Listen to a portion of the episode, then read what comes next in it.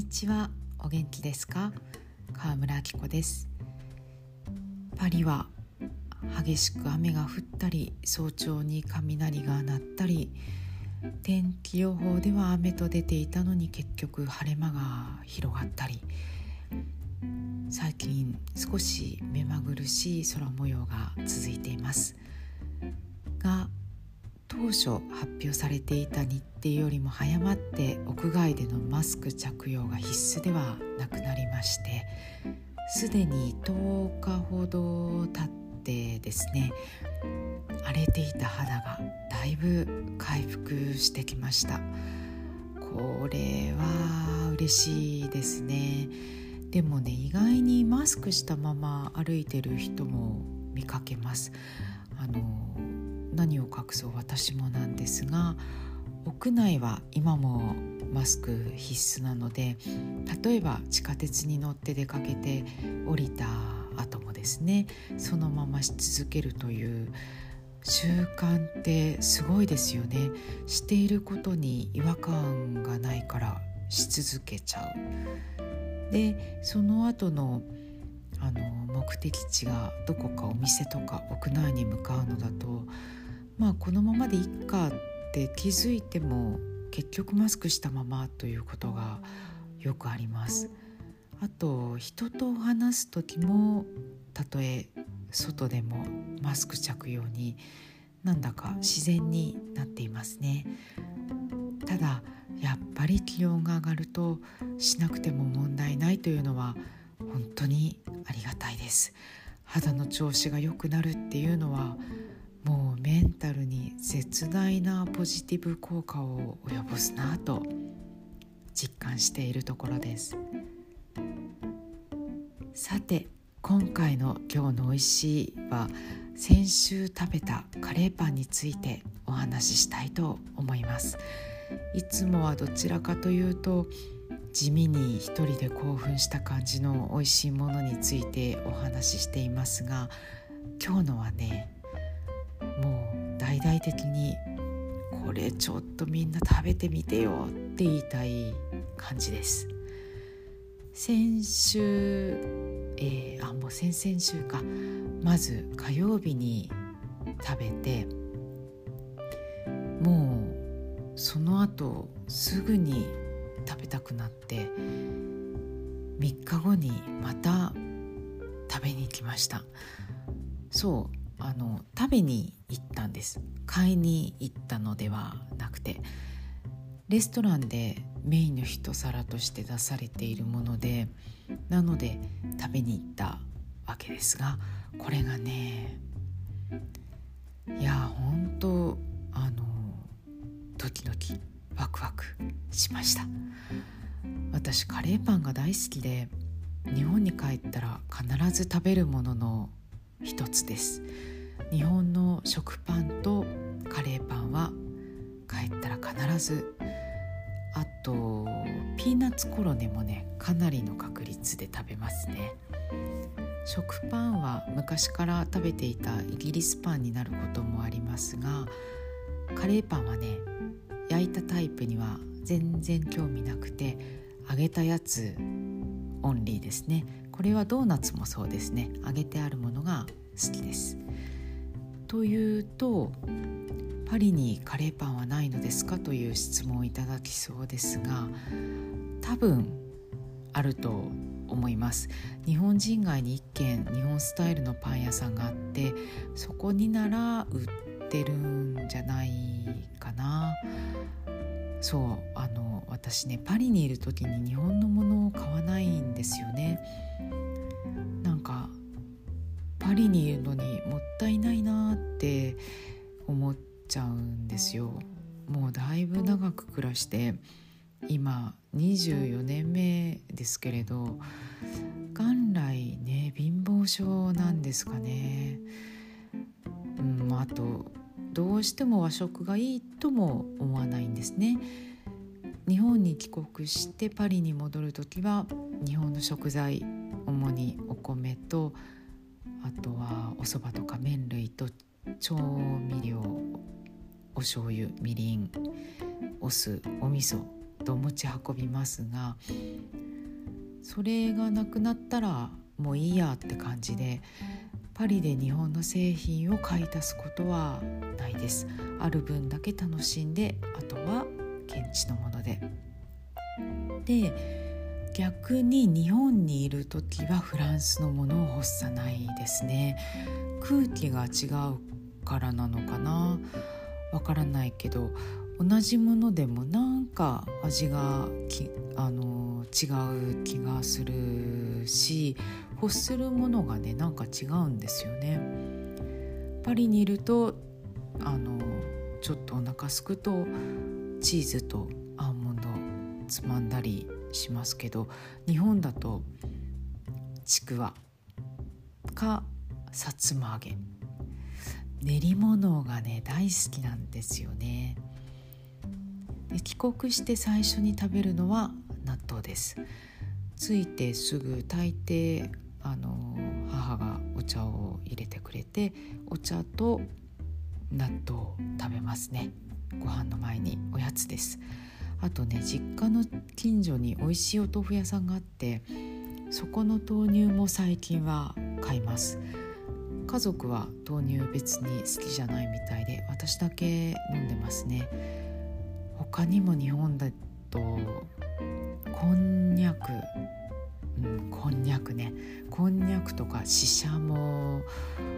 あとね最近ね焼きたらこ。好きですね。昔は焼かない方が好きだったけどちょっと前からたらこを焼いた方が好きになりました。もう本当食べたいものがたくさんあるからうんフランスのもの欲する余裕がないっていうか。そうね。ほんと死者も好きなんですよね。こんにゃくもね子供の頃から好きで小学生の時林間学校のお土産に刺身こんにゃくを買って帰ったのを覚えています。結構それは母が驚いていました。でパリだと乳製品美味しいし豚肉加工品。特にサラミの類は大好きで気持ち悪くなるか胃が痛くなるまで食べちゃうからあんまり買わないようにしてるんですがあと果物も野菜も本当に勢いがあってみずみずしくて美味しいし食べたいものがいくつもあって追いつかないよって気分ですいつも。そんなわけでカレーパンは日本に帰った時のお楽しみなんですけれどこの度ですねパリ11区にありますメゾンというレストランにカレーパンが登場しまして通常はガストロノミーのレストランのところを、えー、6月から1ヶ月限定でワインバーとしてオープンするという告知がインスタにポストされてでね最後にどう見てもカレーパンだよねという動画がアップされていてですねもう気になって気になってそのあのメゾンは渥美壮太さんという日本人シェフがオーナーのお店です。あの私日本の食材もパリでほとんど買わないしあの食べたくなったら家で作るので和食店にも自分からは行かないですしあとねレストランでも日本人シェフのお店だから行くっていうこともないです。なんだろうなあの未知の部分がありそうなものにより惹かれますね。パリの外国ご飯っていう連載もやらせていただいてますがまだ見ぬ味の扉を開けてみたいとか探検したいような気持ちが先に立ちます。なのになぜこのいつもは日本に帰った時のお楽しみとしているアイテムとしては馴染み深いカレーパンをこれは絶対食べに行きたいと思ったかというとまあまずですねパリのレストランでお皿に乗ってカレーパンが出てくるって想像しただけで楽しくないですか？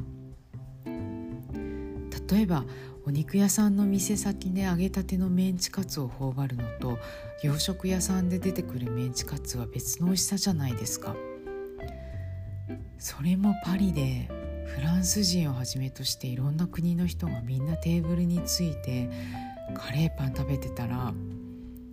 その様子楽しいだろうなと思ったのとあとはうん颯太さんが作るカレーパンどんなかなともうすごい気になってあの颯太さんのお料理はこれまでにも食べていてでもまあカレーは食べたことがなくてだけどね前にビーフストロガノフがすごい好きって言ったか得意って言ったか忘れちゃったけどなんか作るっていうのを聞いたことがあったんでカレーもきっとなんかありそうだと思ったんです。それで大いなる期待を胸に出かけました。その日は、えー、友人たちと一緒でサクッとつまんで帰るつもりだったのがメニューを見たら何やら魅力的なお料理がたくさん並んでいてですねどれもこれも食べたくなり結局お任せのコースでお願いしたんですね。あの一応コースの中にカレーパンは入っているかというのを確認の上でコースにしましたでカレーパンはお料理としては最後に登場したんですがあのね意表をつかれたっていうのかな。うーんとねすっごくシンプルに言うとあのカレーパンの中身がフレンチだったってことなんですがそれはねあのメニューにすでに tête de veau のカレーをブリオッシュ生地でくるんでると書かれていたのでカレーパンどうやらフレンチっぽい感じだぞというのはすでに情報として受け取ってはいたんですね。tête de veau というのは直訳すると子牛の頭肉のことで私あの自分で調理したことがないので実感を持ってお伝えできないんですが主に頬肉と鼻と耳と舌を指すようですゼラチン質がたっぷりでプルンプルンで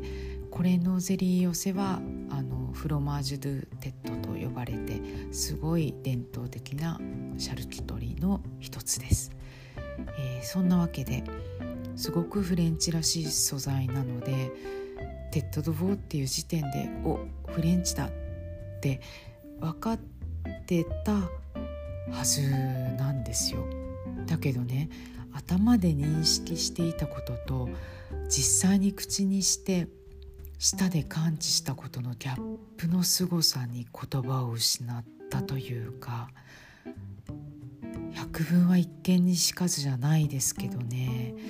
食材の力ってすごいですね。その存在によってもう、うん、それはフレンチになっていました。カレーパンがフレンチ風にアレンジされたんじゃなくてフランス料理がそこにいてそれがカレーパンの外身の中に収められてたって感じで分かりますかね？分かりにくいね。これ何日もねどう言おうか考えてたんだけど1週間経ってもうまく表現できないですね。なんかちょっとフレンチっぽいねじゃないんですよね。うーんとねだいぶ違うものだけどギャップっていう意味で言ったらカリフォルニアロールみたいな感じかなと思います。外見は一応巻物でお寿司だけどあれお寿司なの？って言ったらいや中身アメリカだよみたいな。ちなみに私カリフォルニアロールあれはあれで好きなんですがあのねそうねかんぴょう巻きとか鉄火巻きもしくはカッパでもいいです。あとスタンダードな太巻きとねそれしか食べたことがなかったところから初めてカリフォルニアロールをね食べた時のこと。もう今やねいろんなネタが出てきてそんなの覚えてないかもですがちょっと思い出すか想像するかしてみてください。結構なギャップじゃないかなと思うんだけど皆さんどうでしょう？メゾンのカレーパンはねもうなんか食べる前よりも食べた後の方がドキドキしましたね。私こんなにカレーパンの中身がフレンチっていうのがイメージできていなかったんだって思ったのとあのそのイメージの及んでいなかった日本のアイテムとフレンチの融合で出現した世界観がね、うん、体験したことのない感じがしましたね。これねフレンチに日本の調味料を少し加えるっていうのとは全く別の印象でそれは意外にあるかと思うんですよ。あのソータさんも前のレストランで出していましたがあれもね子牛だったかな？脳みそに土佐酢を合わせるっていうのね朝月を確か散らしてたと思いますけど美味しかったんですよ。すごく美味しかったけれど心は動かされなかったんです。あ脳みそっていうとゲって思われるかもだけれど白子とよく似ています。見た目も口当たりも、うん、似てると思います。フランス人はね逆に白子の方に驚きますね。特に男性は白子が何かというのを聞いてそれはちょっと食べる気しないといった人が周りにも数人いますね。あとねあのカレーの具が例えば牛ほほ肉とか牛テールとかだったらここまでワクワクはしなかったかもしれないなと思います。よく私冬にあの牛ほほ肉かテールを赤ワインに一晩つけてそれをカレーにするんですけれどもしかしたらそれだと今回のカレーパンも想像の範囲内だったかもしれないですね。えー、何回か前にこのポッドキャストで食感って甘みとか酸味とかそういう味覚には数えられないけれど味の一つじゃないかと思うっていう話をサンドイッチの回でしたと思いますが今回の tête de veau のゼラチン質な感じとそれが溶け出したカレーをカレーパンっていう形状で食べてですね改めて思いました。舌で味覚ではなくて舌触りで感知した情報の記憶って味覚よりも味として強く残るような気がしましたね。最初食べた時はあのカレーパンコースだったので半分に切られたものが出てきたんです。それで私丸ごと一つやっぱり食べたいと思って興奮冷めやらぬうちにと3日後にまた行きました。で丸ごとのが出てきたらそれがすごく美しくてですね例えばこれをミニミニサイズにして小皿にのせてガストロノミーのレストランでコースの途中で出てきたりしたらすごい楽しいかもなんて想像しました。うんカレーパンね好きなので思い入れが強いからかもしれませんがどこからどう見ても典型的なカレーパンの姿なのに一口食べたらいきなりどこでもドアが開いてこれまでにもテレビや本で見たことはあったけど実際はここんななんだっていうような外国の景色が扉の向こうに広がってたみたいなそんなカレーパンですっかり興奮しましてこんなワクワクするなんてやっぱりレストランは素晴らしい。って鼻を膨らました次第です。カレーパン好きな人にね。あのカレーパン食べてほしいな。フライヤーじゃなくてねあのそんなには大きくない寸胴鍋で注文ごとに揚げてくれるんです。ブリオッシュ生地がねまた美味しいんですよ。どこでもドアが開くカレーパン体験してほしいな。本当7月8日までなんで私はあと1回は食べに行きたいと思っています。1ヶ月ぶりとなりました。レギュラー版の今日の美味しいいかがでしたでしょうか？6月は2週間おきの更新となってしまいましたが7月は、えー、番外編と交互に毎週更新できたらと思っています。それでは今日はこの辺でごきげんよう。アビアント。